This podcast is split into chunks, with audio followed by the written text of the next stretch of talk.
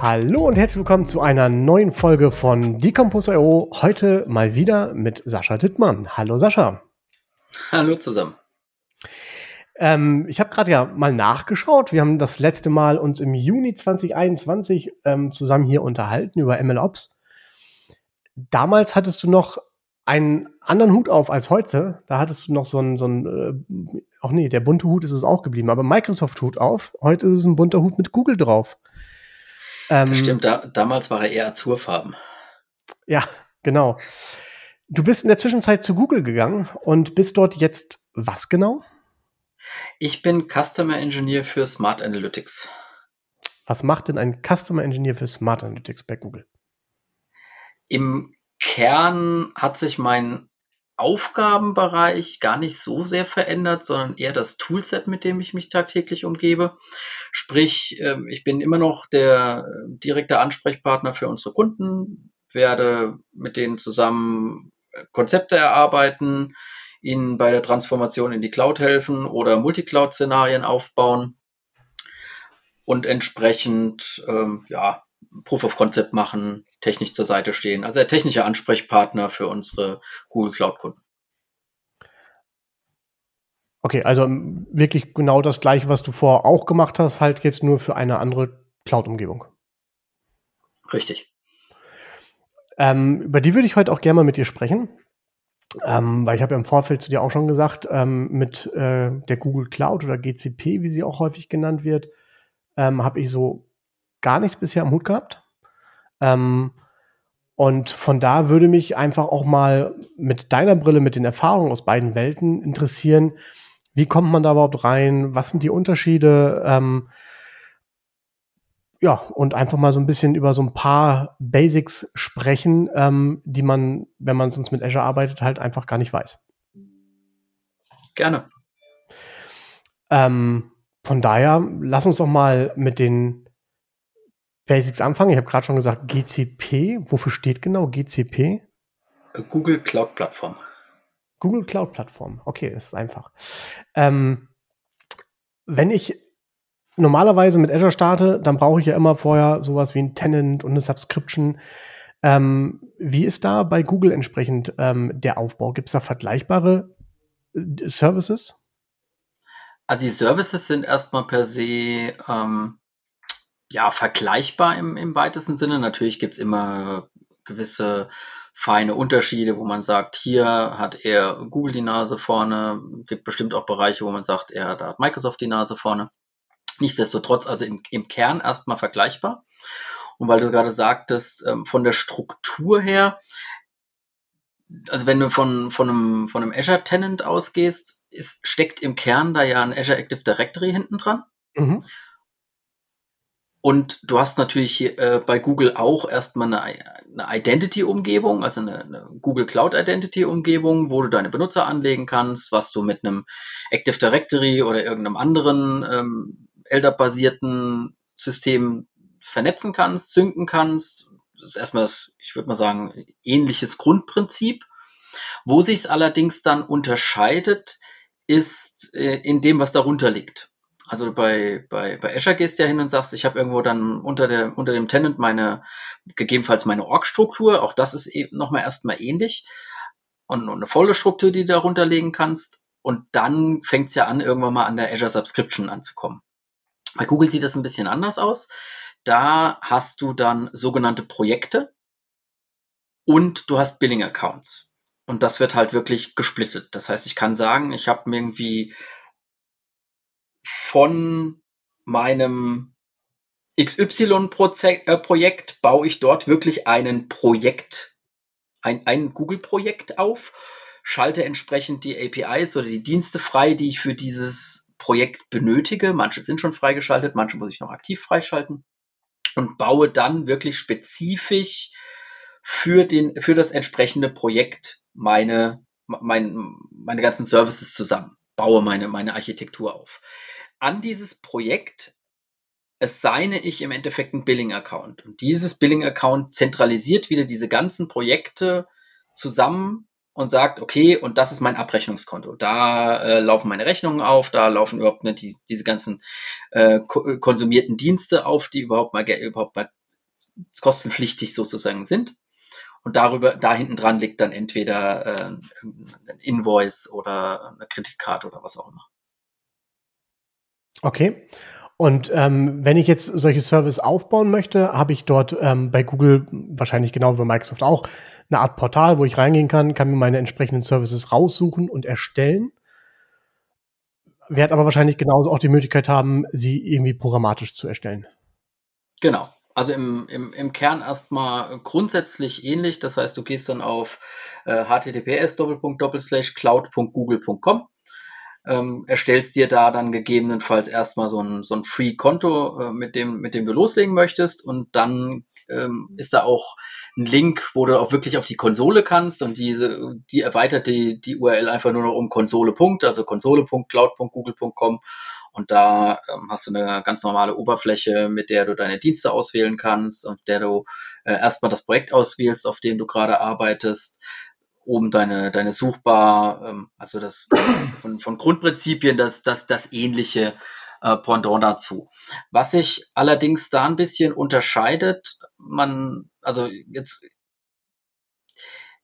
ich sag mal, wie soll ich mal sagen, vom, vom, vom Bauchgefühl her, die, äh, die Google Cloud ähm, hat, so ein, so schön, hat so einen schönen ähm, Slogan, der nennt sich äh, von Entwicklern für Entwickler.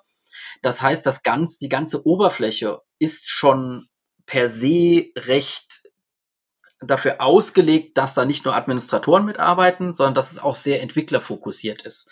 Das heißt, du kennst das ja auch aus dem Azure-Portal, da kannst du oben auf die, auf die Cloud Shell gehen, drückst dann da drauf, geht unten eine, eine Cloud Shell auf und kannst dann im Endeffekt ähm, dein, deine Skripte, deine, deine ähm, ja, CLI-Kommandos ähm, da loslassen. Das funktioniert hier genauso. Mhm. Aber dann kommen noch ein paar ich sag mal, so Gimmicks rein, wo man sagt, das ist schon sehr, sehr entwicklerfokussiert. Du kannst relativ schnell, also über diese Konsole hast du dann entsprechend einen Button oben, der sagt, okay, ich möchte jetzt meine Cloud-IDE aufmachen und dann poppt dann auch so, ähm, eine, eine komplette IDE auf, siehst dann die Verzeichnisstruktur, die in dieser virtuellen Maschine, die unter der Cloud-Konsole hängt, ähm, beziehungsweise unter der Cloud Shell in dem Fall hängt, ähm, ach, mit den Begrifflichkeiten, wenn wir jetzt über Azure und Google in einem Talk reden, muss ich immer wieder zwischendrin hin und her switchen, weil die doch leicht anders heißen. Ähm, nichtsdestotrotz, also kann ich dann sozusagen von meiner Bash, die unten drunter ist, da sehe ich dann, da hängt eine VM drunter und da sehe ich, habe ich natürlich eine Verzeichnisstruktur mit, mit meinen ähm, Daten, die da rein persistiert werden. Diese ganze VM, die da hinten dran hängt, ist auch kostenfrei. Und da ist dann auch meine Entwicklungsumgebung, die im Browser gestartet wird und wo ich dann im Browser dann auch in, in den diversen Programmiersprachen äh, programmieren kann. Vieles ist schon installiert. Da es eine VM ist, auf, auf Linux basiert, kann ich natürlich auch, wenn's, wenn was fehlen sollte, es nachinstallieren.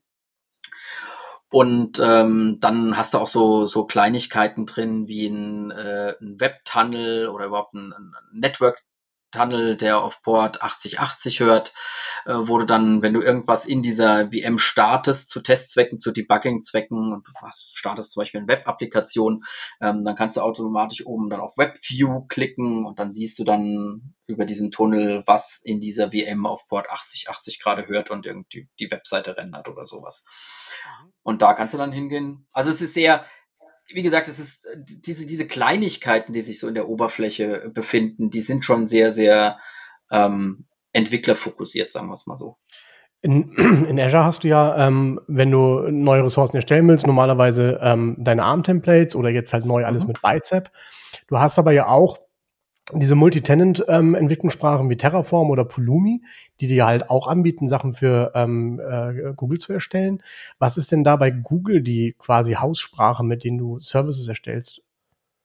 Haussprache ist ein bisschen, ein bisschen übertrieben ausgedrückt. Ja, es gibt ein Pendant dazu, den Deployment Manager. Ähm, dann, dann sieht das ganz, dann sehen die Templates sehr, sehr yaml-lastig aus.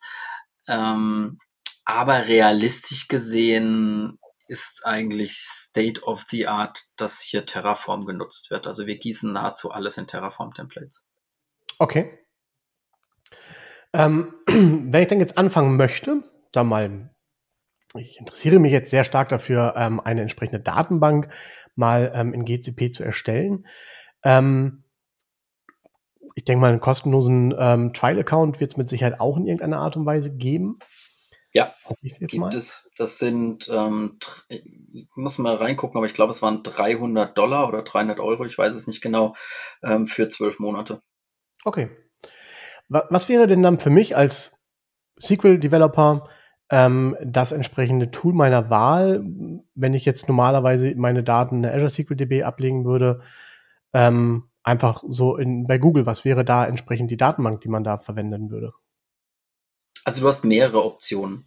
Wenn du sagst, äh, ich bin, also SQL ist ja, äh, äh, weil du sagtest SQL Developer ist das ja auch sehr sehr offen gehalten. Du, wenn du sagst, ich habe MySQL, Postgres oder den, den Microsoft SQL Server, haben, haben wir das als Managed Lösungen, also einfach Cloud SQL Dienste. Mhm. Das ist, ähm, wenn du es mal technologisch vergleichst, äh, ist der SQL Server, wenn du ihn äh, in der Google Cloud provisionierst, ähnlich wie eine Managed Instance.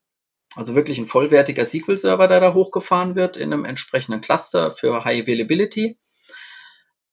Es gibt aber auch Dienste, die über dieses klassische Hosting hinausgehen. Also Kann ich das ja auch aus der, aus der Azure-Welt, da hast du, Entschuldigung, ich habe dich. Ähm, sorry, äh, dass ich da nochmal kurz einhaken möchte. Also die, die ähm, ich kann den Standard Microsoft SQL Server auch in GCP entsprechend deployen, äh, ohne dass ich den dort für mich jetzt wirklich, wie das vorher, bevor der, die Managed Instance da war, ich mir eine VM hochfahren muss und es da drauf packe, sondern das ist eher so als ähm, Pass-Dienst irgendwie angelegt. Richtig. Also du kannst, äh, du kannst es wirklich als Pass-Dienst haben. Also es wäre dann ähm, Google Cloud SQL, mhm. um das, um das entsprechend zu machen. Gibt, wie gesagt, auch Cloud-native Lösungen. Das wäre die Alternative. Oder du gehst halt ganz normal hin, setzt dir entsprechend ähm, eine Compute Engine äh, Instance, also mit anderen Worten eine virtuelle Maschine auf und da kannst du es natürlich auch rein installieren. Mhm. Okay, das finde ich ja schon mal sehr interessant. Okay, ich wollte dich nicht unterbrechen. Äh, weiter bitte. ja gut, du, du hast dann natürlich, äh, dann, dann ist halt die Frage, was du machen willst. Du hast dann die äh, diversesten ähm, Manage-Dienste von Cloud Spanner, also eine sehr horizontal, breit skalierbare, äh, relationale Datenbank, die also dementsprechend diesem, diesem ganzen Asset-Verhalten unterliegt, aber wirklich ähm, sehr, sehr in die Breite, also zu Fächern geht, wo dann wirklich, ähm, ja, ja, im Kern hat es das eigentlich schon gesagt, weil ich sagen wollte, bevor ich jetzt mal in die Details einsteige. Du hast dann natürlich sowas wie Bigtable, sprich eine HBase-Datenbank. Ähm, relativ neu jetzt zur Google I.O. wurde äh, die AlloyDB ähm, announced. Das ist dann auch eine 100, also fully compatible Postgres Lösung, die auch wirklich Cloud Native gebaut wurde. Also mhm. eine, sozusagen eine, eine, eigene Version der, der Postgres-Datenbank. Dann, äh, wenn wir Richtung Warehousing gehen, hast du dann wieder völlig andere Dienste, wie zum Beispiel BigQuery. Also dann kommt es immer drauf an, im Kern kommt es drauf an, was du machen möchtest, sagen wir es mal so. Mhm. Und ähm, jenseits der normalen Datenbanken an der Stelle ist ja jetzt gerade ähm, bei Microsoft äh, eines der großen Themen momentan natürlich alles, was so Richtung Data Lake, Lakehouse geht, mit Synapse, mit Databricks. Was sind dort entsprechend Tools, die Google da entsprechend anbietet? Also zum einen haben wir auch eine Partnerschaft mit, mit Databricks, weil du es gerade angesprochen hattest. Mhm. Das heißt, du kriegst natürlich auch Databricks auf GCP am Laufen. Im Kern hast du da ähm, weitestgehend die gleichen Funktionalitäten. Natürlich sind die, ist Databricks, ähm, als sie auf gesagt haben, wir bieten das auch auf, auf der Google Cloud an, natürlich kam das nach AWS und, und, und nach Azure in dem Moment und dementsprechend, also nicht natürlich, aber dementsprechend ähm, sind die noch ein bisschen hinten dran, aber arbeiten da gerade mit Hochdruck dran, wirklich Feature Parity hinzukriegen.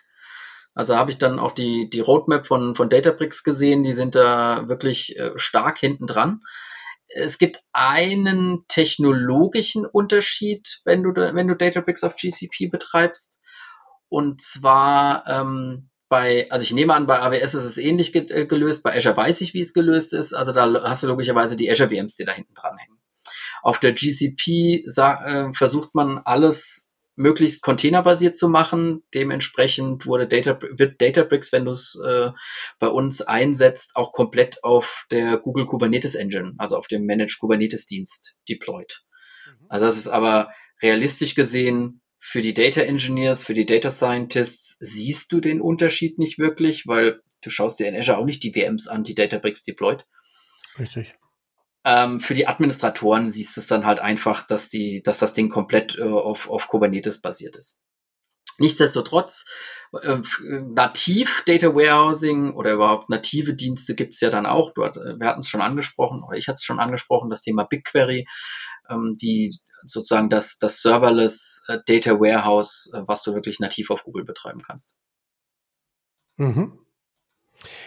Ähm, wenn man sich die, äh, die Microsoft-Dienste anschaut, ähm, dann findet man sehr viel, ja, in der Vergangenheit eigentlich immer sehr viel Eigenentwicklung. Ja, ob das jetzt auch, wenn Synapse unten drunter jetzt ein Spark ist, aber es ist halt Synapse irgendwo rumherum gebaut. Wir haben natürlich den SQL-Server, eine Cosmos DB und so weiter.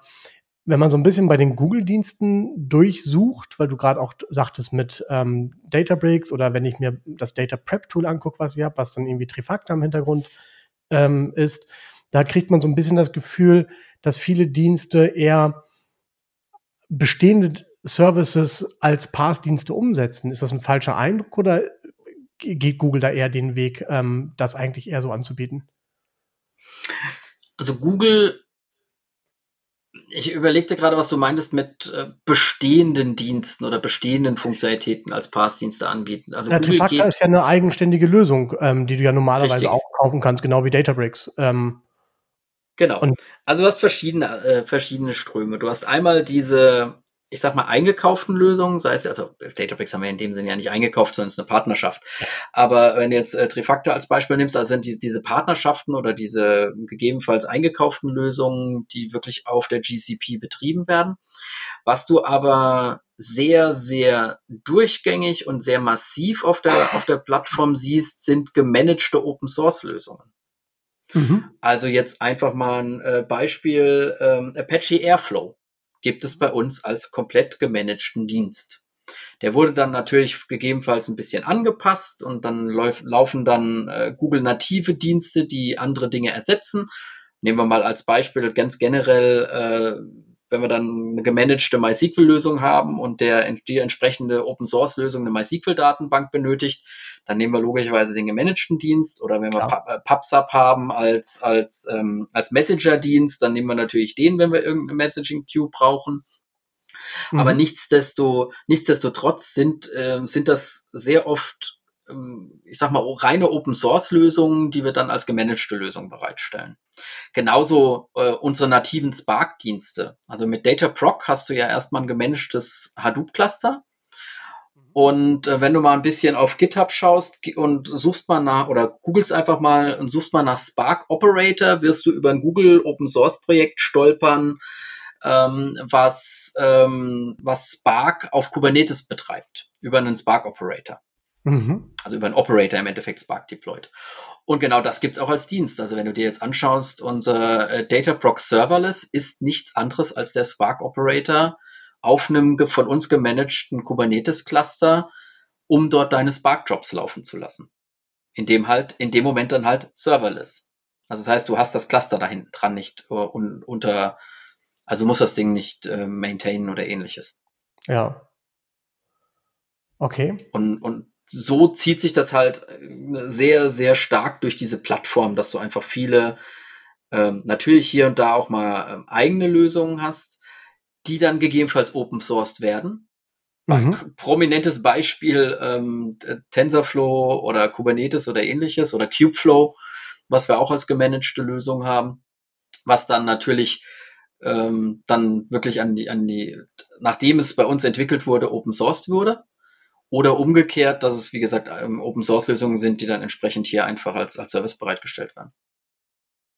Du hast vorhin schon mal gesagt, ähm, dass halt sehr viel Kubernetes eingesetzt wird und hast auch gerade häufiger noch Kubernetes gesagt. Das ist halt dann wirklich so bei Google, dass anstelle von VMs, wie man das immer wieder bei Microsoft findet in Azure, alles auf Kubernetes-Clustern basiert?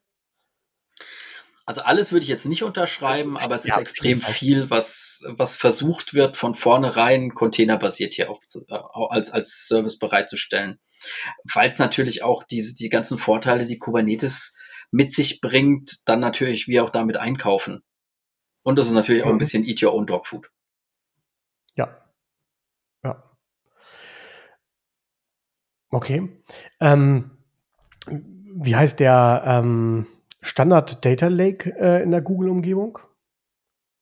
Also du hast den, also in dem Form Standard Data Lake ist schwierig zu sagen. Du hast ja äh, bei den anderen äh, beiden Hyperscalern hast ja S3 und den Blob Store. So haben wir auch einen Google Storage. Das ist also mhm. erstmal der reine Object Store, ist aber per se ähm, du kannst ihn, du kannst auf allen drei Plattformen das als Data Lake verwenden. Ja. Drücken wir es mal so aus. Ist aber kein reiner wenn ich mal so an Heide, also an Hadoop Distributed File System denke, ist es kein reiner Data Lake. Mhm. Nichtsdestotrotz, ähm, du hast ja den ADLS, also den Azure Data Lake Storage als, als Data Lake Offering.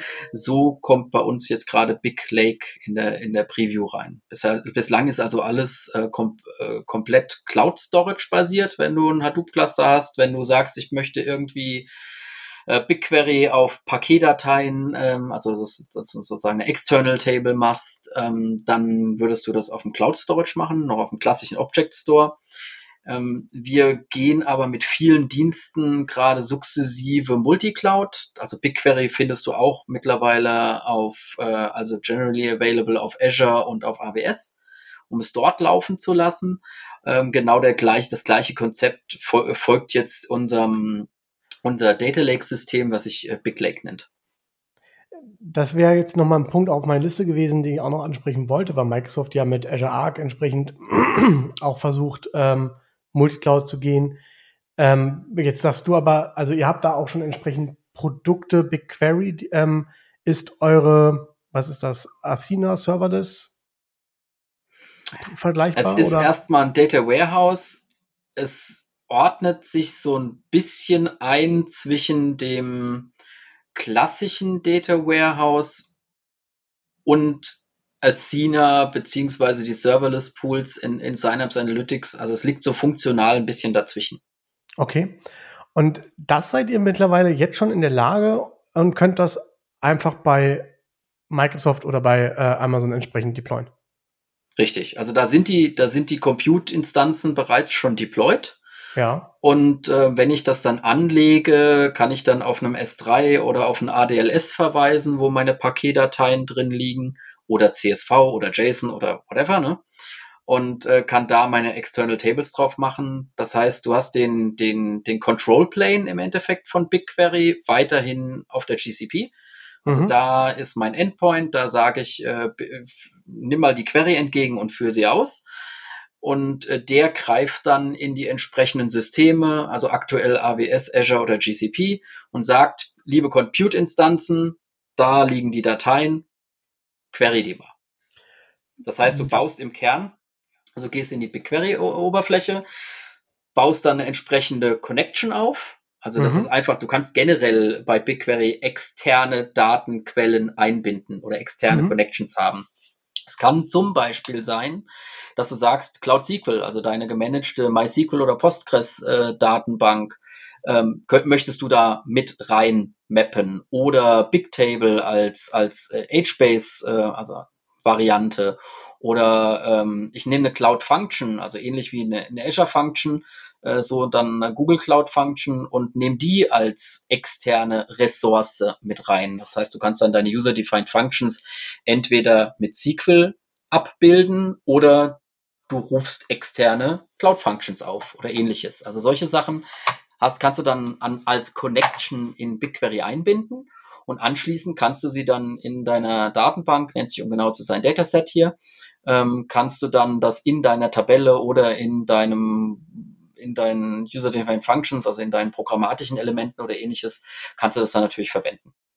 Und so kann ich dann sagen, meine, meine, meine Daten liegen auf Azure, nennt sich dann BigQuery Omni, ähm, und äh, meine Compute Power liegt auch auf Azure, aber ich frage aus meiner GCP-Konsole diesen Azure Datentopf ab. Okay, das heißt, ich würde auch wirklich aus GCP heraus die Sachen in die jeweiligen Clouds deployen. Ich kann sie mir nicht in den Cloud, ähm, in den Cloud selber quasi als Service deployen. Ähm, äh, ja und nein. Deine Daten bleiben, wo sie, wo sie sind. Also sie bleiben ja. in Azure oder in AWS oder halt, äh, wenn die Daten sowieso schon in GCP liegen, das macht es dann noch einfacher. Ja. Und wir haben bereits ähm, BigQuery, die, also die Compute Engine in Azure und AWS deployed. Ah. Das heißt, da das okay. Ganze ja komplett serverless ist, mhm. musst du dich um dieses Cluster nicht drum rum, nicht drum kümmern, sondern mhm. du verwendest es einfach nur und das, also du berechtigst das dann entsprechend auf deine Daten. Das heißt, du hast eine durchgängige Sicherheit ähm, von deiner Konsole mit deinen Rechten, ähm, die du in GCP hast greifst du beispielsweise auf, auf AWS, um mal bei irgendeinem der Beispiele zu bleiben, ähm, drauf zu, auf deinen S, S3 Storage, legst dort vorher eine Policy an, die du dann auf deinem S3 Storage entsprechend ähm, äh, also auf deinem S3 Bucket, heißt ja nicht Storage in dem Moment, S3 Bucket dein, dein ähm, die Zugriffsberechtigung gibst, legst eine entsprechende Rolle an, also sozusagen ein Service Principal in, in Azure, beziehungsweise eine Rolle in, in AWS. Und der gibst dem, dem, äh, die gibst du in der GCP bei dieser Connection an, wenn du die anlegst. Und der kannst du auch sagen, dass nur BigQuery, der entsprechende Dienst in AWS, um bei dem Beispiel bei AWS zu bleiben, überhaupt diese Rolle benutzen darf. Und dann hast du dieses, diese Sicherheit komplett äh, gekapselt, dass sozusagen nur deine Konsole mit dem, mit dem Serverless BigQuery-Dienst, der in AWS oder in Azure mhm. deployed ist, auf, die, auf deinen Storage zugreifen kann. Das mhm. heißt, die Daten bleiben komplett bei dir. Und äh, die Compute Engine wird im Endeffekt abgerechnet über GCP, weil wir die Services auch in, in den entsprechenden äh, Plattformen bereitgestellt haben. Also so wie du, wenn du GCP bei uns auch benutzt, da provisionierst du auch kein Cluster oder keine Server, sondern dann kümmerst du dich auch nur um deine Daten. Also sehr datenzentrischer Approach und äh, die Rechenpower kriegst du, kriegst du von uns gestellt. Mhm. Was sind denn aus deiner Sicht momentan ähm, die Google Cloud Services, die am meisten, also gerade na, sagen wir mal, insgesamt am meisten eigentlich genutzt werden und dann natürlich auch im, im Data-Umfeld, was du glaubst, die am meisten genutzt werden? Ich weiß gar nicht, ob es, ob es jetzt wirklich die Dienste gibt, wo ich sagen kann, die werden am meisten genutzt, ähm, was, weil es einfach auch, glaube ich, aus eine, eine gewisse selektive Wahrnehmung ist. Dadurch, dass ich mhm. ja auf ähm, ein Specialist für Smart Analytics bin, äh, dann beschäftige ich mich ja nur mit den ganzen Datendiensten und ähm, aus, aus Neugier schon von jeher auch mit den ML-Diensten. Ähm, und wenn ich dann zum Kunden mit hinzugerufen werde, rede ich auch nur über Datendienste. Also das ist, äh, deswegen kann ich dir gar nicht sagen, inwiefern andere Dienste ob, die mehr, weniger oder anders bei den Kunden genutzt werden oder ankommen. Also da fehlt mir einfach die, die Kenntnisse. Mhm. Ähm, natürlich ist Google halt für gewisse große Projekte, wo wir schon wieder auf das Thema Kubernetes zurückkommen, ähm, bekannt. Und natürlich gehen viele Kunden, die zur Google Cloud kommen, auch dorthin, weil wir halt einfach für Datensysteme, für Machine Learning Systeme und für Kubernetes bekannt sind. Dadurch vermute ich jetzt einfach mal, aber das ist eine pure Vermutung, dass sowas wie ein Kubernetes Service natürlich auch einer der Dienste ist, die prominent gerne genutzt werden. Ja. Aber wie gesagt, das ist pure Mutmaßung. Okay. Ähm, bei meiner kleinen Abfrage vorhin so nach den einzelnen Services im Vergleich ähm, Microsoft so ein bisschen und ähm, Google, das, da fehlt mir so in der gesamten Landscape, die wir momentan auch bei vielen Kunden aufbauen, halt am Ende noch so ein, so ein Punkt, was die Analysen ähm, oder auch die Visualisierung entsprechend angeht. Ähm, was gibt es denn so in der Google-Welt ähm, als Pendant zu Power BI? Ähm, wir haben ich weiß gar nicht, wann es passiert ist, aber die, die Teams werden gerade zusammengelegt. Auch im, in meinen Bereichen kamen gerade mehr CEs hinzu aus dem Bereich Looker. Also wir haben, ähm, wir haben ja, äh, wir sind ja mit, mit Luca sozusagen zusammengegangen und äh, dementsprechend kannst du das logischerweise prominent nicht nur ähm, auf der GCP verwenden. Looker geht genauso gut auch mit, mit anderen Datenquellen und gibt's auch auf Azure und gibt's auch auf AWS, wo wir da ein bisschen bei dem Thema Multicloud wären, aber das Power BI Pendant wäre bei uns komplett Looker. Okay. Ähm, Luca war ein eigenständiges Unternehmen und ist jetzt ja. mit, bei der Google-Familie gelandet. Richtig, also ist unter der Alphabet. Ich weiß nicht, ob es unter der Google oder der Alphabet ist. Das ist teilweise hier. Dazu bin ich zu neu, um das wirklich gut genug zu verstehen, aber es ist teilweise ähm, spannend, wo, wie, welche Firmen alle unter der Alphabet hängen. Äh, okay, auf der Webseite steht drauf Part of Google Cloud. Das wäre jetzt auch meine Vermutung gewesen, aber ich bin mir ja. nicht hundertprozentig sicher. Okay. Ähm, was war denn für dich jetzt aus der technischen Sicht her ähm, der, der, der Punkt, wo du am meisten irgendwie ins Stocken oder ins Stolpern gekommen bist ähm, im Vergleich der beiden Cloud-Systeme zueinander? Gab es da irgendwas, wo du gesagt hast, ui, das ist hier aber jetzt wirklich ganz anderes Konzept? Ähm, oder ist, sagst du wirklich, dass sich das konzeptuell eigentlich sehr stark ähnelt? Jetzt rein auf Daten bezogen oder allgemein? Von mir aus auch gerne allgemein. Und es muss auch gar nicht wirklich wertend sein. Also ich ähm, Nö, ich versuche mich da auch relativ neutral zu halten. Ähm, ins Stocken geraten. Also, ich, es ist eher, ins Stocken geraten bin ich eigentlich nirgendwo so richtig. Was, es gibt so manchmal so, so gewisse Déjà-vus. Ich habe mich ja auch schon, bevor ich bei der Google war, mit, äh, mit Kubernetes auseinandergesetzt. Und Kubernetes ist für diejenigen, die so ein bisschen die Historie von äh, Kubernetes kennen, ja aus äh, Borg entstanden, also sprich aus dem äh, internen System. Äh, Borg, Borg oh, ob ich das heute noch richtig ausgesprochen habe, ist egal. Ähm, und, und, und das merkst du halt, also dieses, dieses ganze Thema Netzwerken und wie, wie lege ich Firewalls an oder äh, wie schalte ich für einzelne Dienste Firewalls frei? Und das machst du im Endeffekt mit sogenannten Network Tags. Und wer schon mal ein bisschen mit Kubernetes gearbeitet hat, da arbeitest du ja auch viel mit Labels und Labelselektoren. Und genau das ähm, das ist dann eher was, wo man drüber schmunzelt, wo man sagt, hey, ich will jetzt einfach mal Webserver äh, auflegen und ich will oder mache jetzt mal eine Webserver-Farm. Ähm, und, und die Webserver-Farm soll bitte äh, Port 80 freigeben nach außen, dann textst du im Endeffekt jeden, jeden äh, dann textst du im Endeffekt dein, dein Netzwerk oder beziehungsweise deine Netzwerkregel. Port 80, sagst du, die hört auf den Tag Webserver und dann text du jeden Webserver mit dem, mit dem Label Webserver und damit kriegt er automatisch dann Port 80 fürs Internet freigeschaltet. Ähm, das ist einfach ein anderer Ansatz. Ich kenne ihn, wie gesagt, aus, aus, aus der Kubernetes-Welt. Ähm, ne, so ein bisschen Henne-Ei-Problem. Also da, da, ja. da kommt er ja auch im Endeffekt auch, da, der Ursprung kommt ja aus der Google-Plattform und deswegen sind das eher so Déjà-vus, die man dann hat. Aber richtig okay. ins, ins, ins Stocken geraten, ähm, Nö. Was es, was es natürlich immer so ein bisschen macht, ist, ähm, ich, ich, ich war ja viele, viele, viele Jahre im Microsoft-Ökosystem unterwegs und dann gibt's dann immer so diese, diese Momente mit, hm, den, wenn ich jetzt im, in Azure wäre, würde ich den Dienst nehmen. Den gibt's doch hier bestimmt auch. Und dann googelst du ein bisschen und stellst fest, ja, der heißt einfach nur anders, ähm, macht im Kern das Gleiche, basiert vielleicht ein bisschen auf was anderes, wie zum Beispiel Apache Airflow, um bei dem Beispiel von vorhin zu bleiben. Und in dem Moment ähm, ist man dann fein. Natürlich gibt's dann in den einzelnen Diensten unter der Haube dann die Sachen, die einen dann die Dinge, wo Dinge unterschiedlich laufen. Aber jetzt im, im Fall von BigQuery, um bei, bei dem Beispiel zu bleiben, es ist SQL-basiert.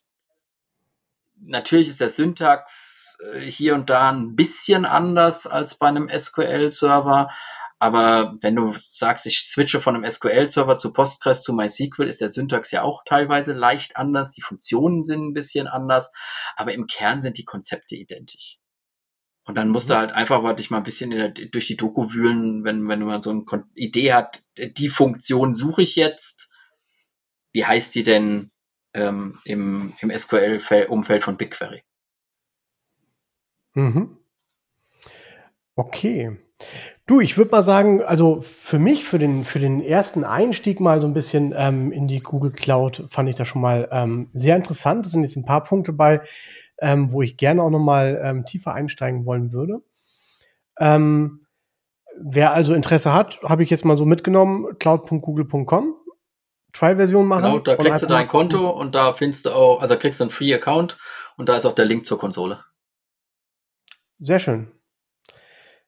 Du, dann habe ich erstmal keine weiteren Fragen, außer du sagst, hey, wir müssen noch über folgendes Thema sprechen. Och, nichts im Speziellen. Also können ja gern mal, wir haben es ja sehr datenzentrisch gehalten und unser letztes Thema war ja MLOps. Das können wir ja nochmal aufgreifen auf der Google-Plattform oder keine Ahnung. Vielleicht gibt es ja auch etliche äh, Zuhörer, die sagen, boah, das hat mich jetzt, äh, das, da möchte ich mehr drüber erfahren und dann sollen sie einfach dir über die üblichen Kanäle eine Nachricht schreiben und dann machen wir nochmal eine separate Session dazu. Aber sehr gerne. Dann, wie immer, es war mir eine Freude. Vielen Dank für deine Zeit und äh, ich hoffe, bis zum nächsten Mal. Gerne und bis zum nächsten Mal. Musik